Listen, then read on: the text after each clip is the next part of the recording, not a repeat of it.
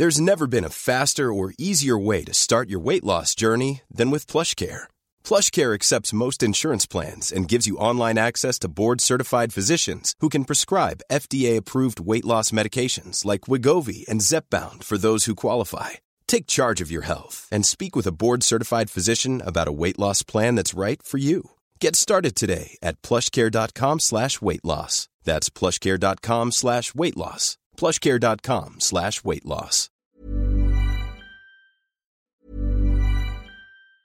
If you thought the only way to get a more defined jawline with natural-looking results was through surgery, think again. Juvederm Volux XC is a non-surgical injectable gel filler that improves moderate to severe loss of jawline definition and can help you achieve natural-looking results with little downtime. Even better, this improved definition lasts up to one year with optimal treatment. No maintenance required. Improve jawline definition for a smooth, sculpted look with Juvederm Volux XC. For important safety information and to find a licensed specialist, visit juvederm.com. That's J U V E D E R M.com. Not for people with severe allergic reactions, allergies to lidocaine, or the proteins used in Juvederm. Common side effects include injection site redness, swelling, pain, tenderness, firmness, lumps, bumps, bruising, discoloration, or itching. There's a risk of unintentional injection into a blood vessel, which can cause vision abnormalities, blindness, stroke, temporary scabs, or scarring. Talk to a licensed specialist to find out if it's right for you. Spring is my favorite time to start a new workout routine. With the weather warming up, it feels easier to get into the rhythm of things. Whether you have 20 minutes or an hour for a Pilates class or outdoor guided walk, Peloton has everything you need to help you get going. Get a head start on summer with Peloton at onepeloton.com.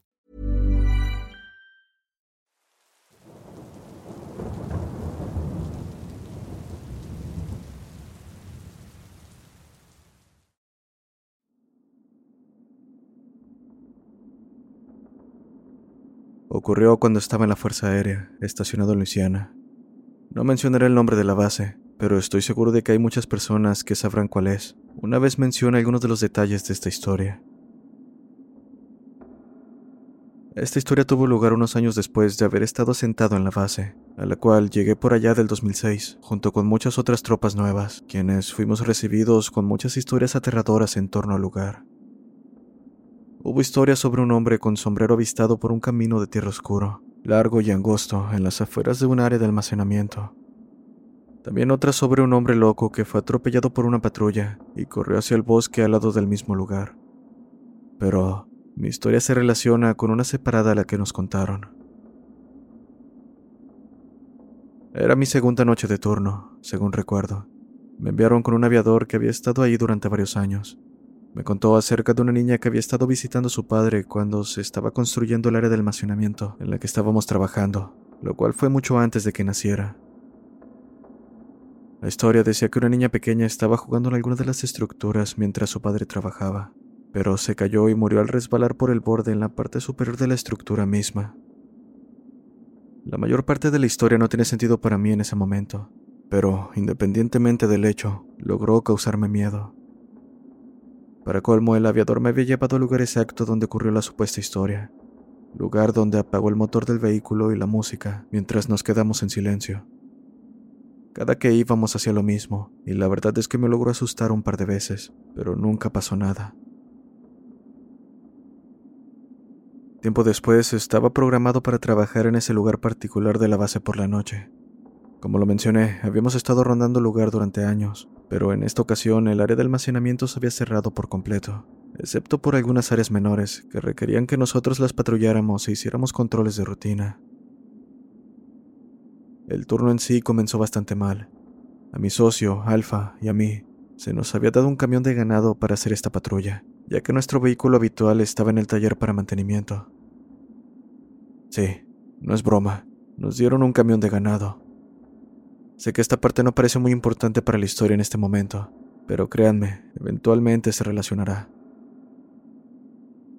Así que, para ahorrar tiempo, avancemos unas cuantas horas. Estábamos programados para hacer tres controles aleatorios de la instalación de almacenamiento esa noche, y ya habíamos completado dos de los tres anteriores sin ningún problema. Entonces, como a las cuatro en punto de la mañana, decidimos hacer la última revisión, ya que todos los muchachos de mantenimiento se habían ido a casa. Cabe mencionar que la única forma de acceder al área era mediante dos puertas separadas muy grandes, las cuales tardaron una eternidad en abrirse. Nos adentramos, cerramos las puertas detrás de nosotros y continuamos nuestro camino. Mi alfa conducía durante esta verificación y yo era el observador que usó la linterna para verificar la cerradura de cada estructura. Un detalle importante que que puede ser necesario, es que la historia de la niña había tenido lugar en un camino dentro del área de almacenamiento a la que llamamos calle Eco. En este punto todo estaba bien y habíamos terminado nuestras rondas. Mi alfa hace el giro final por la calle Eco, Ambos habíamos estado bastante conversadores durante la mayor parte de la noche, y solo estábamos pasando el tiempo, cuando tuve una sensación incómoda. Algo se sentía diferente, pero no podía distinguir qué era. Estábamos a la mitad del camino, cuando las cosas se volvieron casi completa y aterradoramente silenciosas. Incluso el estruendo de nuestro camión de ganado y el leve ruido de la radio parecían volverse menos audibles. A medida que nos acercábamos a la estructura de la historia, y debo enfatizar en este punto que incluso decir o escribir esta parte todavía me da escalofríos y hace que mis ojos se llenen de miedo. Pero, a medida que nos acercábamos a la estructura en sí, dirigí mi vista hacia el exterior de la ventana opuesta a la estructura, y de mi lado izquierdo escuché un sonido que casi me hace orinar encima. Era el sonido de una persona gimiendo o llorando de angustia, el cual comenzó a escucharse dentro de la cabina de la camioneta en el oscuro asiento vacío del medio. Sentí que se me heló la sangre y rápidamente volteé hacia mi compañero y le grité, Oye, deja de hacer eso, por favor. Pero él rápidamente volteó hacia mí, con una mirada confundida en su rostro. Acto seguido comenzó a quitar el pie del acelerador y preguntó, ¿Qué pasa? ¿Estoy yendo demasiado rápido? No supe qué responder. Solo me quedé en silencio un momento, procesando lo que acababa de suceder, cuando nuevamente escuché el quejido. ¿Qué es eso? preguntó mi compañero. Rápidamente apagué la música sin decir nada al principio y luego susurré. ¿Escuchaste eso? Entonces, confundido, detuvo la unidad para escuchar mejor. Hubo un silencio casi mortal por un segundo o dos cuando ambos lo escuchamos esta vez. Ese largo y escalofriante gemido. Resonó en mis oídos. Sonaba como si alguien estuviera luchando por respirar y tomando una gran bocanada de aire mientras alguien intentaba estrangularlo. El sonido era más que aterrador y el hecho de que yo no fuera el único que lo escuchaba solo lo convirtió en una experiencia aún más horrible.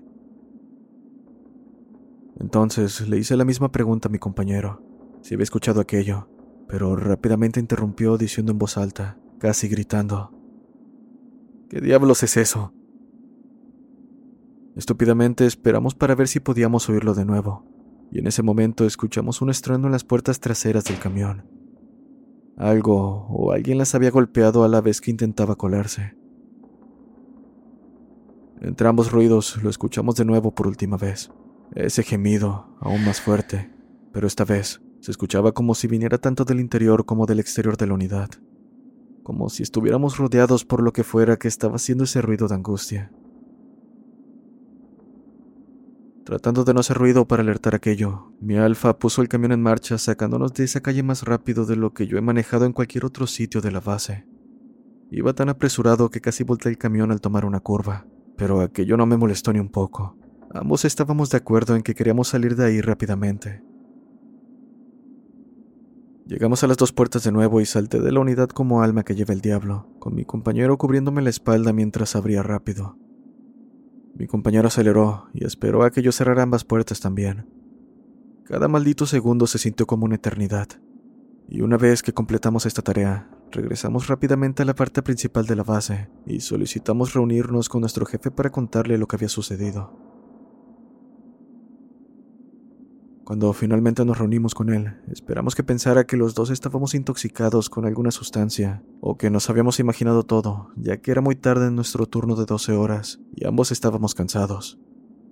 Pero lo recuerdo claramente diciéndonos, les creo completamente.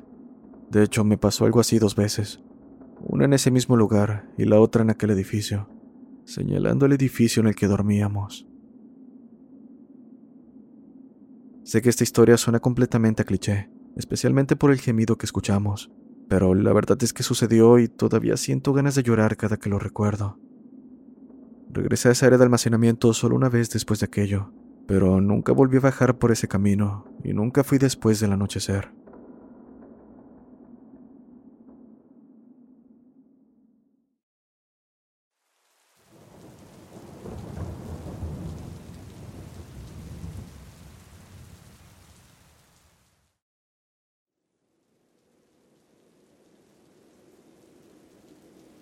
Me uní al ejército en 1990 y salí en el 98. Tiempo después me uní a la Guardia Nacional. Años después de unirme a la Guardia, me dijeron que me iban a reasignar a una unidad médica que se estaba desplegando en el Medio Oriente. Así que, en enero del 2019, me presenté a mi nueva unidad y me enteré de que, además de desplegarme a fin de año, tendría que pasar por una rotación con la unidad en el Centro Nacional de Capacitación. Para los que no lo saben, es uno de los eventos de entrenamiento más desafiantes que tiene el ejército, y es lo más cercano al infierno que podemos encontrar en la Tierra. O al menos eso es lo que creo. En fin, nuestra rotación estaba programada para respaldar nuestro despliegue, lo que significa que tuvimos que desplegar nuestro equipo en lugar de enviarlo a casa. Al final nos quedamos en un lugar donde se quedan las unidades que vienen no para entrenar, sino para ayudar a tiempo completo. Por suerte para nosotros, no se necesitaron aumentos para el próximo entrenamiento, por lo que pudimos quedarnos en un buen lugar durante algunas semanas. Y aquí es donde comienza mi historia. El trabajo que teníamos que hacer era largo y duro, pero después de dos semanas la mayor parte del trabajo pesado estaba hecho y empezábamos a disfrutar de un tiempo de inactividad. Cuando nos mudamos al lugar, el administrativo de viviendas, un civil, Acompañó a los líderes a través de los dos edificios que íbamos a ocupar y los baños que se nos permitía usar. La configuración era típica para viviendas a corto plazo del ejército. Cada edificio tenía dos lados con literas de adelante hacia atrás. Los dos edificios que ocupamos, junto con algunos otros, estaban dispuestos en una zona con baños grandes y refugios abiertos para reunirse, comer, etc., en el área detrás de estos. Cada unidad tenía sus edificios y mi unidad tenía la más alejada del baño masculino asignado. Esto fue extraño porque directamente detrás de nuestro lugar había un baño para hombres, pero estaba cerrado y no estaba en la lista para ser asignado a nosotros. Siendo mayor, le pedí al gerente de vivienda que también pudiéramos asignar ese, pues no quería que la mitad de mis hombres cruzara la plataforma hasta el único baño para hombres que teníamos. Pero el gerente dijo que lamentablemente no estaba disponible, lo que interpreté como que tenía problemas de mantenimiento. Mala suerte, pensé. En cierta ocasión volví a cenar con mi equipo. Era tarde y cuando llegamos había un auto de la policía militar estacionado frente al edificio contiguo al nuestro. Siendo sensible a los problemas con la Guardia Nacional y el servicio activo, Decidí caminar al área de fumadores detrás del edificio con el MP para ver si podía averiguar quién había cometido un error y qué podríamos hacer para evitar el papeleo. Cuando llegué al final de mi edificio y me dirigí al área de fumadores, juro que escuché un grito y agua corriendo del baño sin acceso. Sin embargo, también vi a una de nuestras mayores hablando con un parlamentario en el área de fumadores, mientras miraba hacia el baño por el que pasaba. Fue tanta intriga de saber de qué hablaban que me olvidé de los gritos provenientes del baño. Cuando llegué a saludar, ella inmediatamente dijo, ¿Escuchaste eso, verdad? Mm, ¿Se refiere al grito?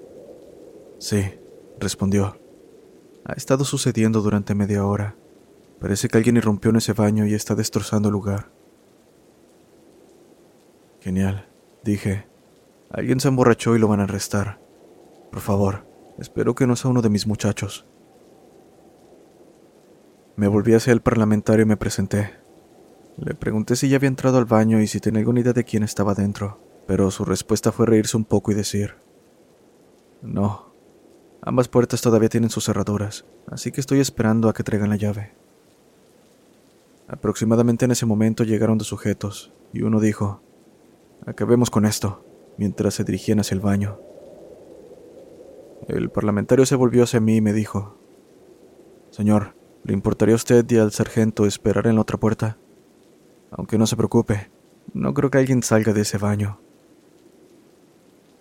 Extrañado por su comentario, caminé hacia la acera para poder ver la puerta trasera.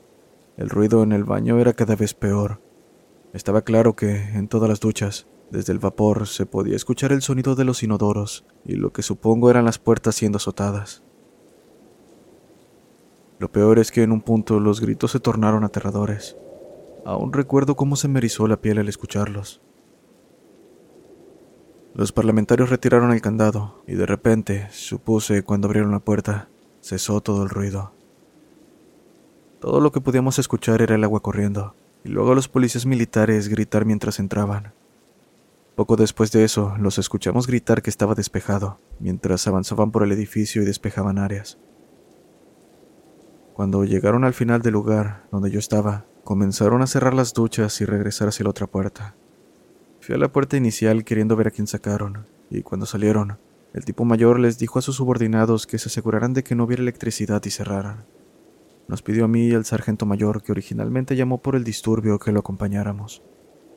Cuando regresamos al área de fumadores dijo, No encontramos a nadie dentro. Eso es definitivamente imposible, dije. Claramente alguien había estado en el baño. Señor, esta no es la primera vez que esto sucede, dijo. Cada cierto tiempo recibimos llamadas de que alguien está causando disturbios en el baño, pero cuando llegamos, buscamos y despejamos el edificio, no encontramos nada más que duchas abiertas, y si el baño tiene suministros, los encontramos regados por todas partes. Pero eso sí, nunca encontramos a nadie dentro. No tengo una explicación para ello, pero por lo que entiendo, esto ha estado sucediendo durante años. De hecho, hay una orden permanente de que nadie entre solo a ese baño, y al menos uno de los que entra para realizar la búsqueda debe ser un hombre. ¿Eso qué quiere decir? Interrumpí. Me dijo que no estaba seguro, pero por lo que había escuchado, una mujer había tenido heridas inexplicables cuando registró el baño sola. La verdad es que solo pensé que todo se trataba de una tontería, una broma que nos estaban jugando a los nuevos, al final se retiraron, dejándome solo con la mayor, y hablamos un poco. Le dije que pensaba que esto era una broma de los parlamentarios, pero ella respondió que no lo creía del todo, pues sabía que existían cosas que estaban fuera de nuestra comprensión. De cualquier forma, no me terminaba de creer la situación. Así que, tres veces más durante nuestra estadía, las personas informaron haber escuchado ruidos, gritos de agonía y las regaderas abiertas de ese edificio. Cada vez que revisaban, la respuesta era la misma. Tres encargados registraban el lugar, pero no encontraban a nadie. Cuando llegó el momento de despejar el edificio, le pedí al administrador de vivienda un momento para hablar a solas. Me miró y dijo, Tienes preguntas sobre el baño, ¿verdad? Pues sí, dije.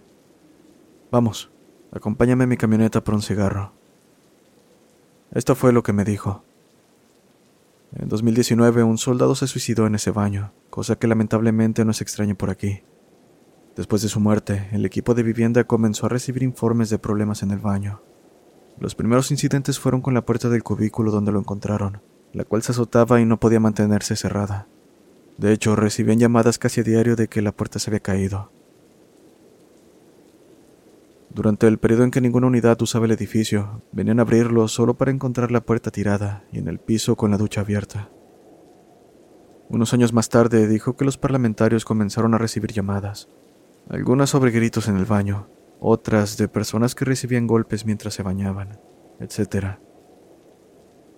En 2012, el equipo de mantenimiento del edificio y la policía militar decidieron dejar el lugar cerrado.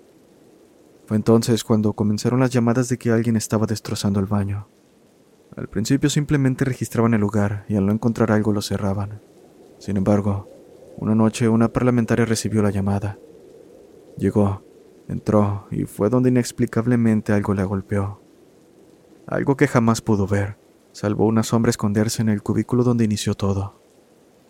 Fue a partir de ese incidente que se dio la indicación de que tres personas, y al menos una de ellas hombre, Debían entrar a revisar.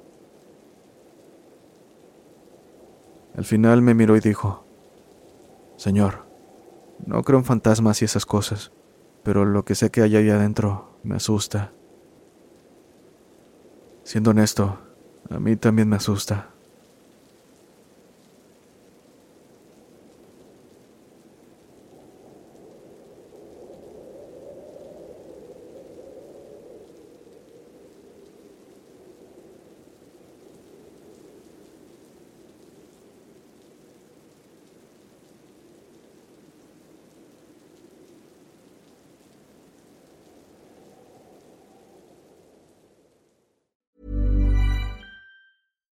If you're looking for plump lips that last, you need to know about Juvederm lip fillers. With Juvederm Volbella XC and Juvederm Ultra XC, your lip look, whether it's subtle or bold, can last up to one full year with optimal treatment and no additional maintenance. Find a licensed specialist and see if it's right for you at juvederm.com today. That's J U V E D E R M.com. Add fullness to lips in adults over 21 with Juvederm Volbella XC or Juvederm Ultra XC. Do not use if you have severe allergies or a history of severe allergic reactions, or if you're allergic to lidocaine or the proteins used in Juvederm. Tell your doctor if you have a history of scarring or taking medicines that decrease the body's immune response or that can prolong bleeding. Common side effects include injection site redness, swelling, pain, tenderness, firmness, lumps, bumps, bruising, discoloration, or itching. As with all fillers, there's a rare risk of unintentional injection into a blood vessel, which can cause vision abnormalities, blindness, stroke, temporary scabs, or scarring. For full important safety information, visit juvederm.com.